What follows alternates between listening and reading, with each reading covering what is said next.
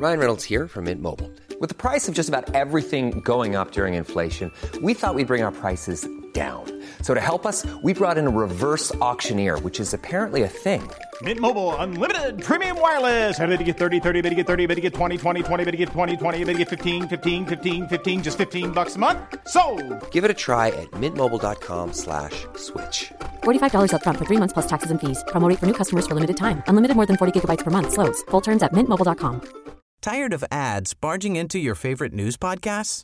Good news. Ad-free listening is available on Amazon Music for all the music plus top podcasts included with your Prime membership.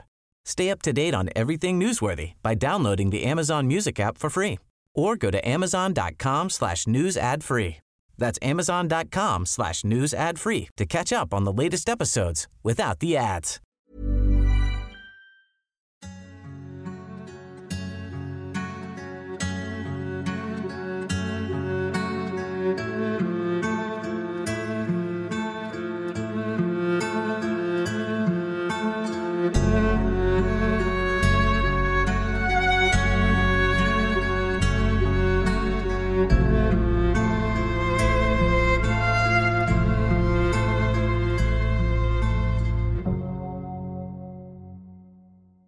Beinahe nichts ist mächtiger als ein schlechtes Gewissen. Es ist unangenehm, bereitet einem Kopfschmerzen, lässt einen nachts nicht schlafen. Manchmal trifft es einen ganz plötzlich, ohne Vorwarnung, und manchmal verfolgt es einen so intensiv, dass es einen dazu bringt, seine schlimmsten Geheimnisse auszuplaudern. Hallo und herzlich willkommen zu einer neuen Episode von Mord und Totschlag. Schön, dass du wieder eingeschaltet hast. In der heutigen Ausgabe möchte ich dir von einem wirklich grausamen Verbrechen erzählen, das sich im Jahre 1999 in Hongkong, einer ehemaligen britischen Kolonie in China, zugetragen hat. Apropos schlechtes Gewissen, während meiner Zwangspause hat sich eine Menge Arbeit aufgestaut, was ja ganz klar ist. Das heißt für mich aber, dass ich im Moment ein ziemlich hohes Arbeitspensum habe. Eigentlich hatte ich mir ja vorgenommen, keine Energy Drinks mehr zu trinken, weil ich durch das Taurin eigentlich regelmäßig Herzrasen bekommen habe und das einfach super unangenehm ist. Und deshalb war ich richtig begeistert, als ich die Energies von Holy entdeckt habe. Kein Zucker, nur natürliche Aromen und hat unter 20 Kilokalorien pro Portion. Und was Holy für mich zu einem absoluten Gamechanger macht, die Energies enthalten kein Taurin. Eine Dose von Holy enthält 50 Portionen. Du sammelst also nicht mehr Tonnen von Dosenmüll zu Hause und das Preis-Leistungs-Verhältnis ist auch unschlagbar. Bei 500 Millilitern bist du bei unter 80 Cent. Herkömmliche Energies kosten einfach locker mal das Doppelte pro Portion. Meine Lieblings-Energy-Sorten von Holy sind Strawberry Shark und Raspberry Raptor, aber ich glaube, für die heutige Aufnahme mixe ich mir mal ein Strawberry Shark. Die Energies, die ich bis jetzt von Holy probiert habe, schmecken so richtig schön fruchtig, aber dennoch total natürlich. Bei Holy bekommst du übrigens nicht nur Energies, sondern auch Eistees ohne Bullshit und Holy Hydration, ein Sportdrink mit einer vernünftigen Dosis an Elektrolyten und Mineralstoffen. Ich würde empfehlen, dass du dir eines der Probierpakete gönnst, dann kannst du dich in Ruhe durchprobieren und deine Lieblingssorten von Holy entdecken.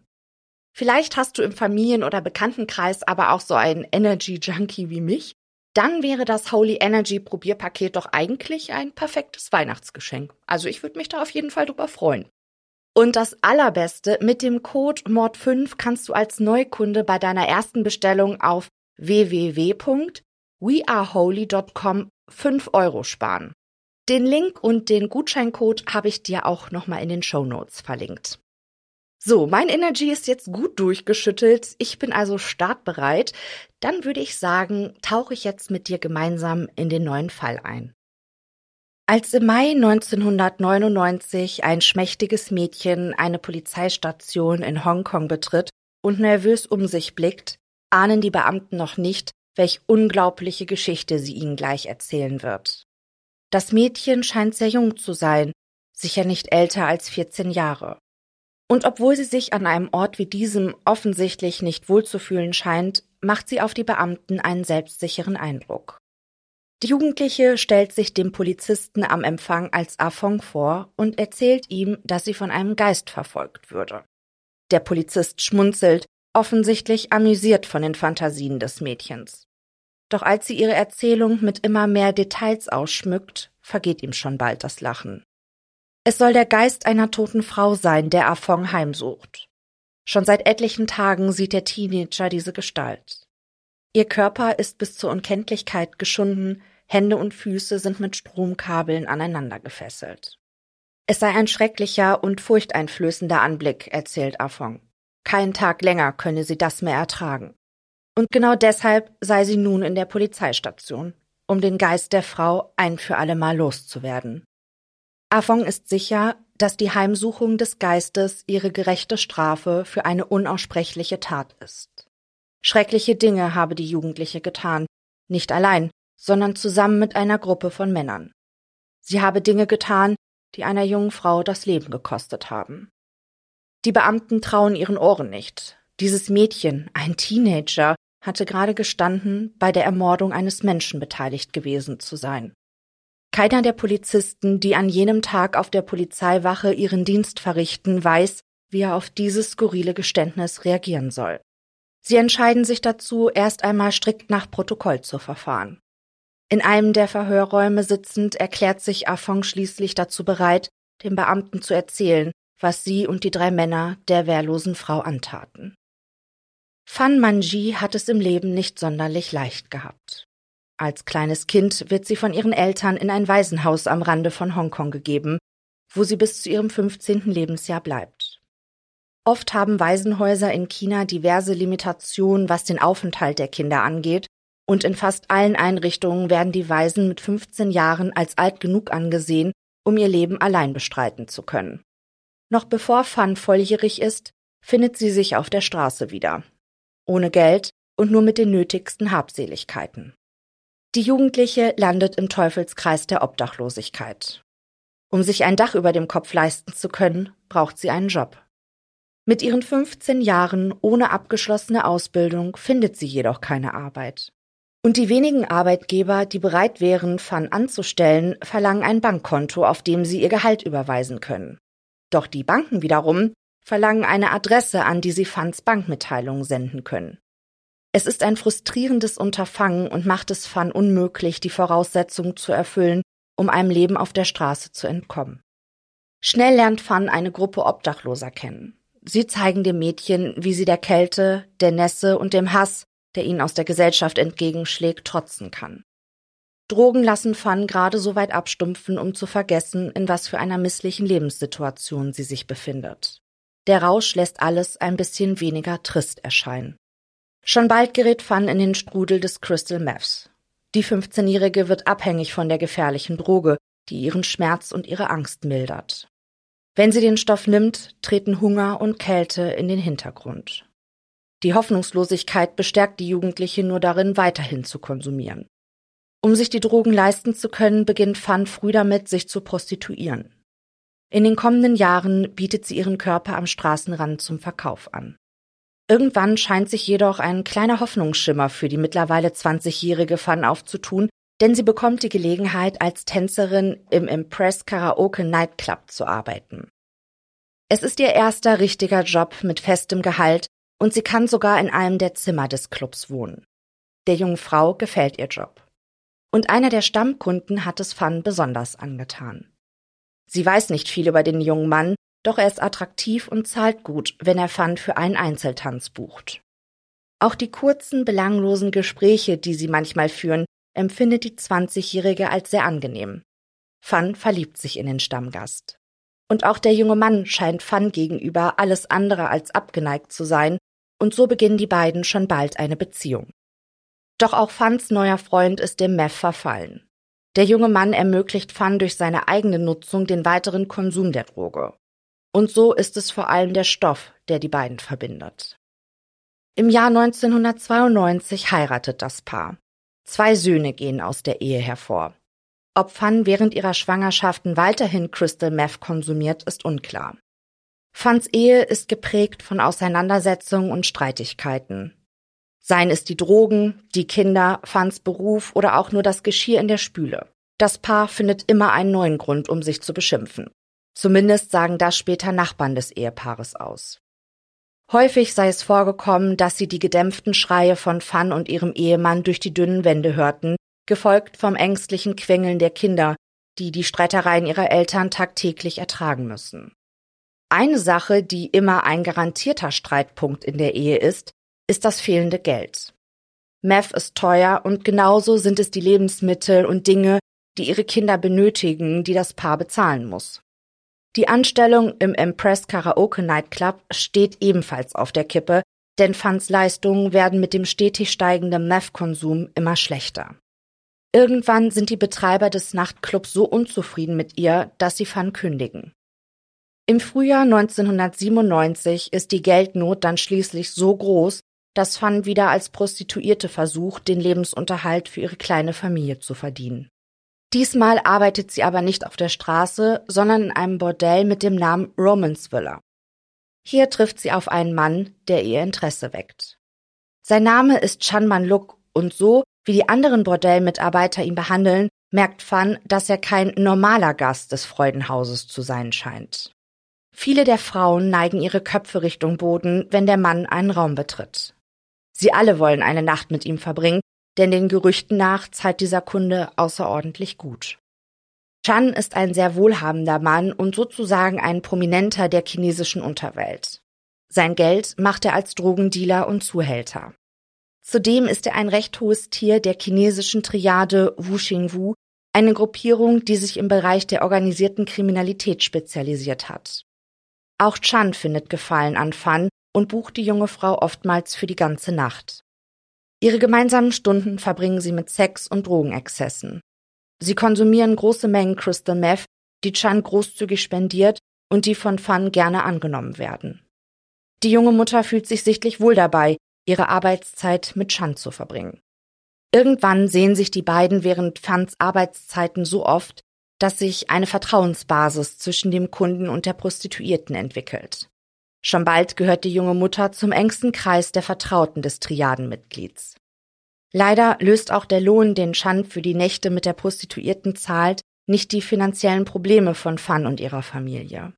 Und so stellt der Geldbeutel, der unbeachtet aus Chans Hose auf dem Stuhl neben dem Bett lugt, eine viel zu große Versuchung dar.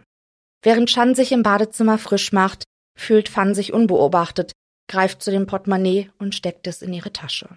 Knapp 4000 Hongkong-Dollar befinden sich in dem kleinen Lederetui, was umgerechnet ungefähr 470 Euro entspricht. Genug, um Fan und ihre Familie eine ganze Weile über Wasser zu halten und gleichzeitig die Drogen finanzieren zu können. Chan bemerkt erst am nächsten Tag, dass sein Geldbeutel weg ist. Sofort vermutet er, dass ihm das Portemonnaie gestohlen wurde, und er hat auch gleich eine Idee, wer hinter diesem Diebstahl steckt. Wütend spricht er Fan in der folgenden Nacht auf seine Vermutung an. Die junge Frau gibt sofort zu, dass sie es war, die Chans Geldbeutel bei ihrem letzten Treffen heimlich einsteckte.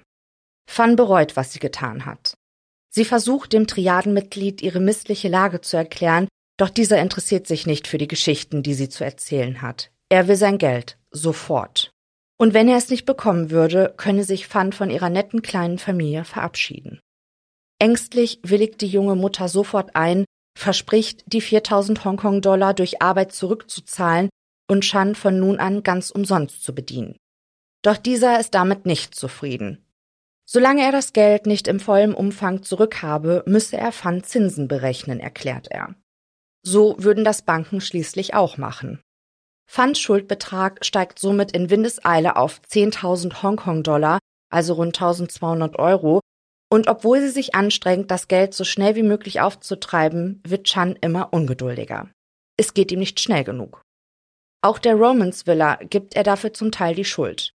Seiner Meinung nach würden sie Fan nicht genug arbeiten lassen, um das Geld einzutreiben, und so fasst er im März 1999 einen Plan, der für Fan die Hölle auf Erden bedeuten soll. Er würde sich nun selbst darum kümmern, dass Fan sein gestohlenes Geld verdient. Das Triadenmitglied trägt zwei seiner Gehilfen auf, Fan zu kidnappen und in sein Apartment in der Granville Road zu bringen. Die Wohnung ist groß, hat fünf Zimmer und ist über und über mit Dekoartikeln der berühmten Kinderfigur Hello Kitty zugestellt.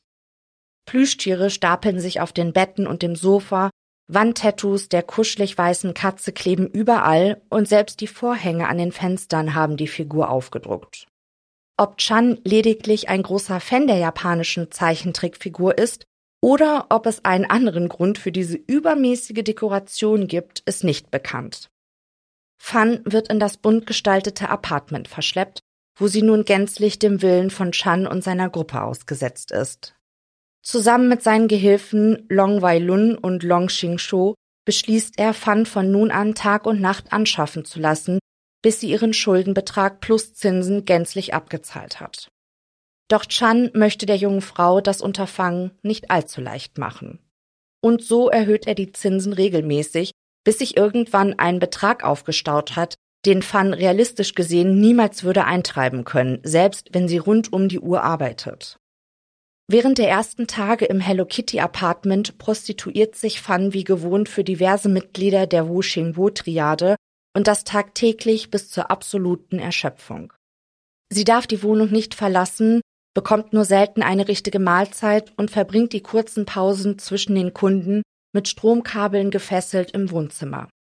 Ob Fans Ehemann eine Vermisstenanzeige aufgibt oder Fans Verschwinden zumindest bei den Behörden meldet, ist nicht bekannt. Fakt ist aber, dass niemand kommt, um Fun aus der Hölle im Hello Kitty Apartment zu befreien. Je mehr Zeit sie dort mit Chan und seinen Gehilfen verbringen muss, desto brutaler verhalten diese sich der jungen Mutter gegenüber. Sie beginnen, Fun zu schlagen und zu treten und ermutigen auch die Kunden dazu, die Frau mehr als nur sexuell zu missbrauchen. Chan geht dazu über, die 23-Jährige nicht nur zum Geschlechtsverkehr anzubieten, sondern erlaubt es den Freiern, ihren Frust an der wehrlosen Frau auszulassen. Und das lässt sich der 33-Jährige richtig gut bezahlen. Immer öfter wird Fan nun von fremden Männern geschlagen und misshandelt, was dazu führt, dass ihr Körper teilweise so schlimm zugerichtet ist, dass kein Geschlechtsverkehr mehr möglich ist. Doch das scheint kein Problem für die Freier zu sein, haben diese bereits genug Freude mit der Folter, der sie Fun aussetzen. Ebenfalls Teil der Gruppe, die sich in dem Hello Kitty Apartment aufhält, ist ein junges Mädchen namens Afong. Sie erlebt die Misshandlung von Fun hautnah mit. Afong ist sozusagen die Freundin eines der Triademitglieder, doch auch Chan hat an ihr Gefallen gefunden und hatte schon früh damit begonnen, das Mädchen zu seinen Gunsten zu manipulieren. Heutzutage spricht man dabei vom sogenannten Grooming. Dieses Wort beschreibt die zielgerichtete Kontaktaufnahme zu Minderjährigen in der Absicht, diese letztendlich zu missbrauchen oder anderweitig auszunutzen. Das ist auch Chans Absicht, als er beginnt, regelmäßig Zeit mit der 14-jährigen Afong zu verbringen. Er sieht in ihr eine weitere potenzielle Arbeiterin für sein Prostitutionsgeschäft und plant auch sie irgendwann dazu zu überreden, für ihn anschaffen zu gehen. In der Zwischenzeit jedoch gibt er sich damit zufrieden, sie in die Misshandlung von Fan mit einzubinden. Und Afong scheint nicht abgeneigt. Sie ist Fan gegenüber eiskalt, scheint weder Mitleid noch Reue für die junge Frau in dem erbärmlichen Zustand zu empfinden. Afong beteiligt sich nach eigener Aussage sogar an der Folter und lacht, während sie Fan beispielsweise mit einem Metallrohr schlägt. Über mehrere Wochen hinweg zieht sich die Folter, die Fan ertragen muss. Während dieser Zeit wird sie wiederholt geschlagen und getreten. Einmal muss sie sogar ganze 50 Tritte gegen ihren Kopf aushalten und sie wird von ihren Freiern immer und immer wieder vergewaltigt. Ihre Peiniger zerschlagen Möbelstücke auf dem Körper der 23-Jährigen, malträtieren sie mit Messern und fesseln sie mit den Händen an einem Haken unter der Decke, bevor sie auf die wehrlose Frau wie auf einen Boxsack einschlagen. Sie geben Fan kein Essen mehr, lassen sie hungern, bevor sie ihr menschliche Exkremente vorsetzen und sie zwingen, diese zu essen. Eine weitere Methode, um Fan Schmerzen zuzufügen, ist das Verteilen von heißem Wachs auf ihrem nackten Körper. Manchmal erhitzt die Gruppe auch einen Bund Strohhalme, bis das Plastik anfängt zu schmelzen, bevor sie dieses gegen Fans Fußsohlen pressen und die Haut so lange verbrennen, bis sich Blasen bilden. Um zu verhindern, dass die Wunden auch nur eine kleine Chance haben zu verheilen, reiben die Peiniger Chiliöl, Salz und weitere Gewürze in die offenen Stellen. Um die Schmerzen ertragen zu können, versorgt Chan sein Opfer weiterhin mit Crystal Meth. Die Täter weisen Fan an, die Folter mit einem Lächeln hinzunehmen. Sie soll so tun, als würde es ihr Spaß machen, verletzt und gedemütigt zu werden. Wenn sie die Schläge und Tritte nicht mit einem Lächeln begrüßt, werden Chan und die anderen Täter nur noch brutaler.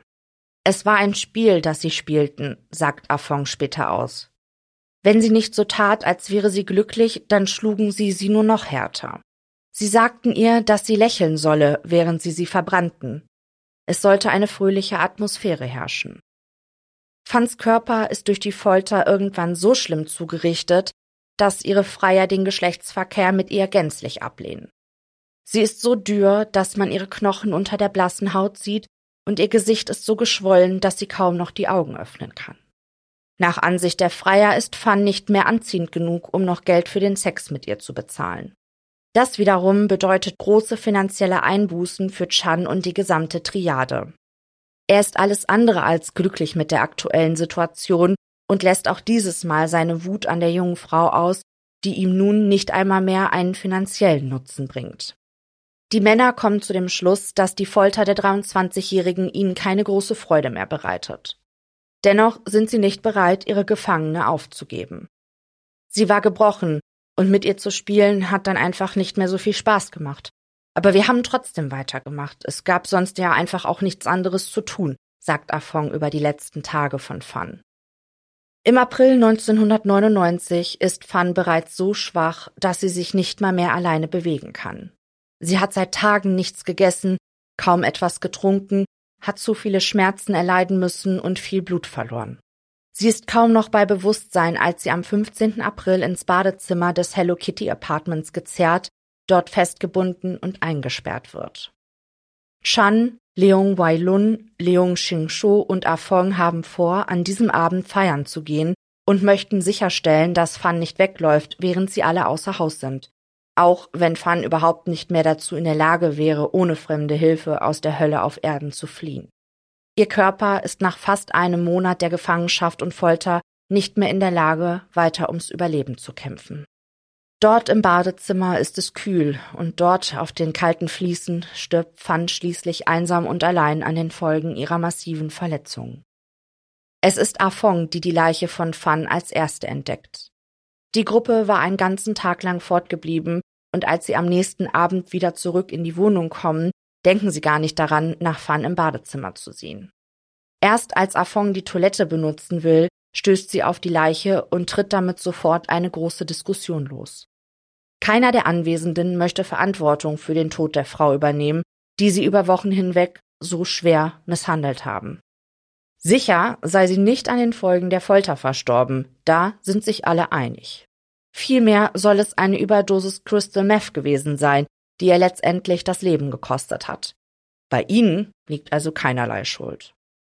Experten, die später zur Beurteilung der Sachlage engagiert werden, bestätigen jedoch, dass Fans massive Wunden und der ausgemergelte Zustand ihres Körpers zum Tode der jungen Frau geführt haben. Die Triadenmitglieder sind sich über den Umgang mit der Situation noch nicht sicher, also beschließen sie, das Problem vorerst aufzuschieben und erst einmal eine Spielhalle aufzusuchen. Dort amüsieren sie sich ein paar weitere Stunden lang, während die Leiche von Fan noch immer dort liegt, wo sie sie gefunden hatten.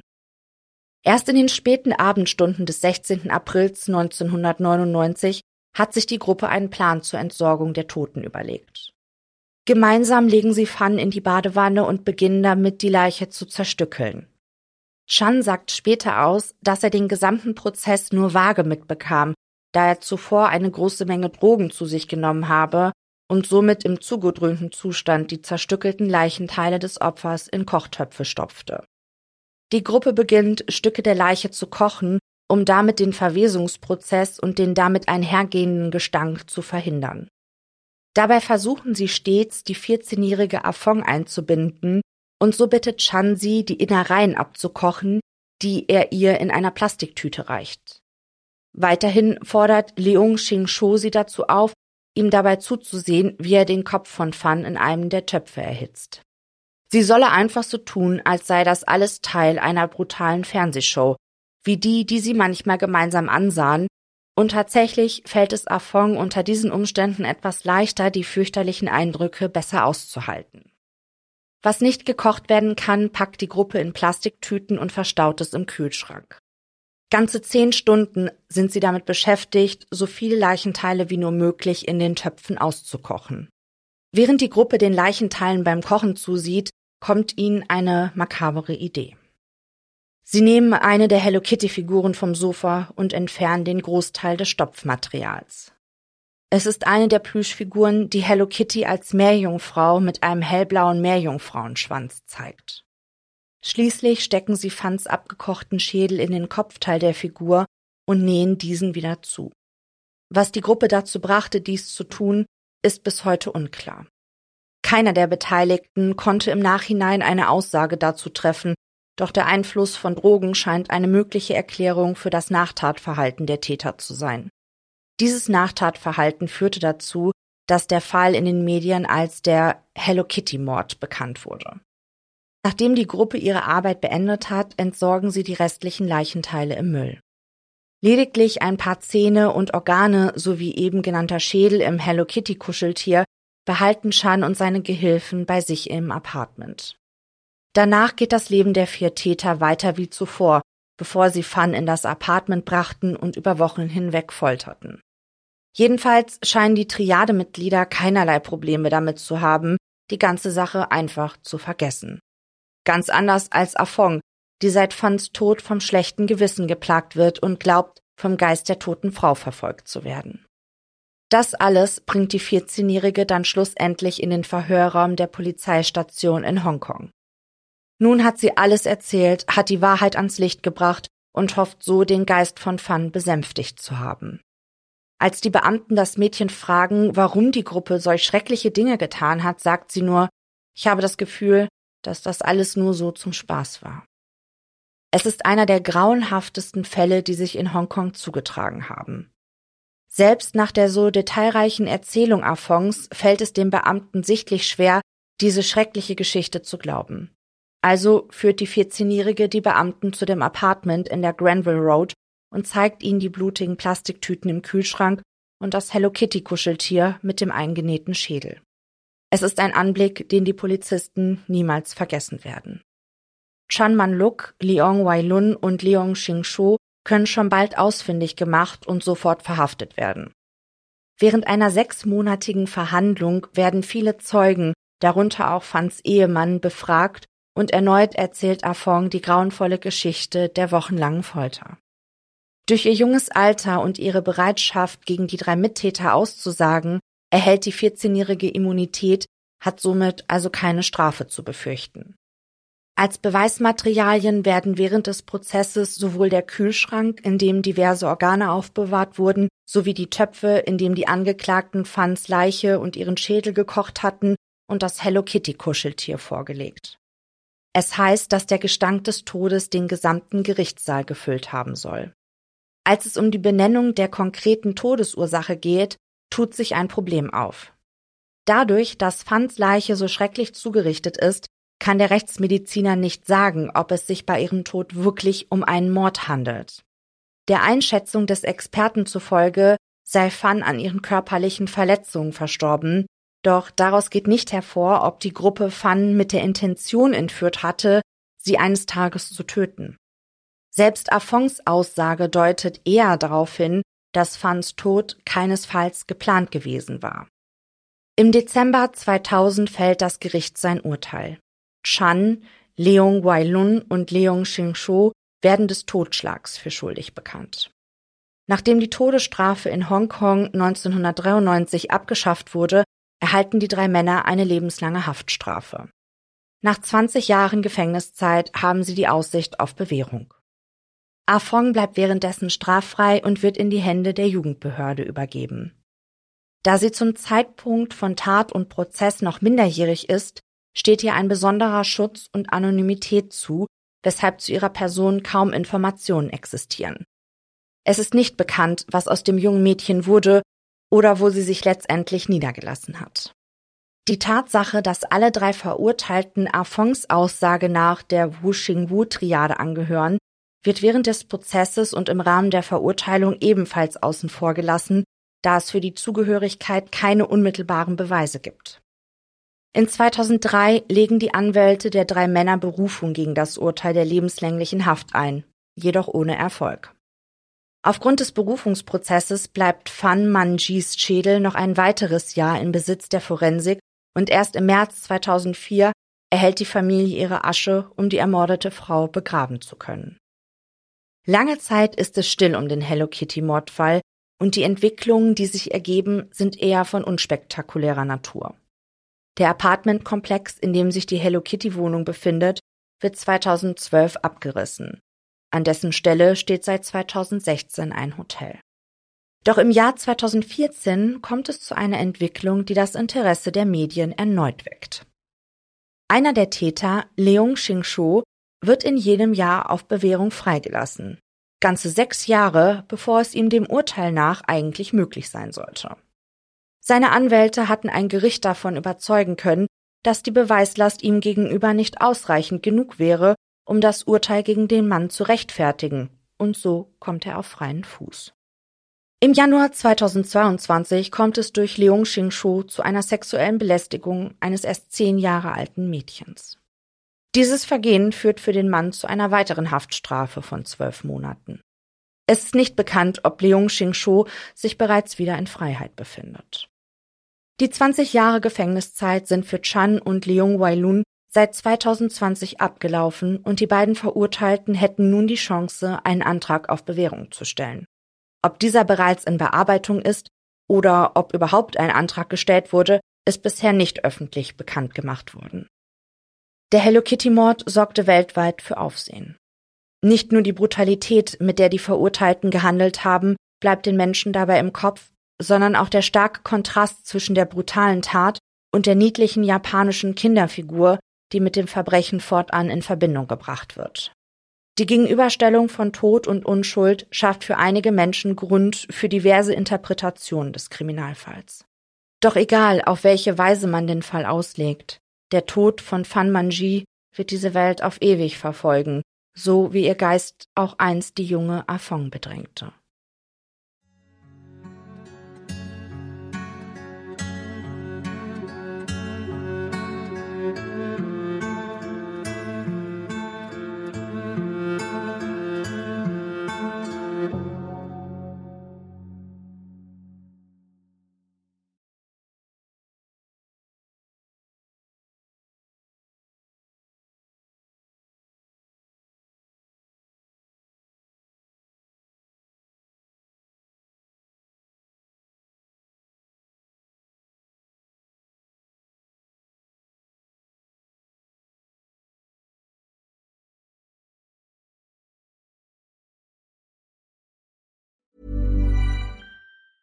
Tired of ads barging into your favorite news podcasts? Good news. Ad-free listening is available on Amazon Music for all the music plus top podcasts included with your Prime membership. Stay up to date on everything newsworthy by downloading the Amazon Music app for free or go to amazon.com slash news ad free. That's amazon.com slash news ad free to catch up on the latest episodes without the ads.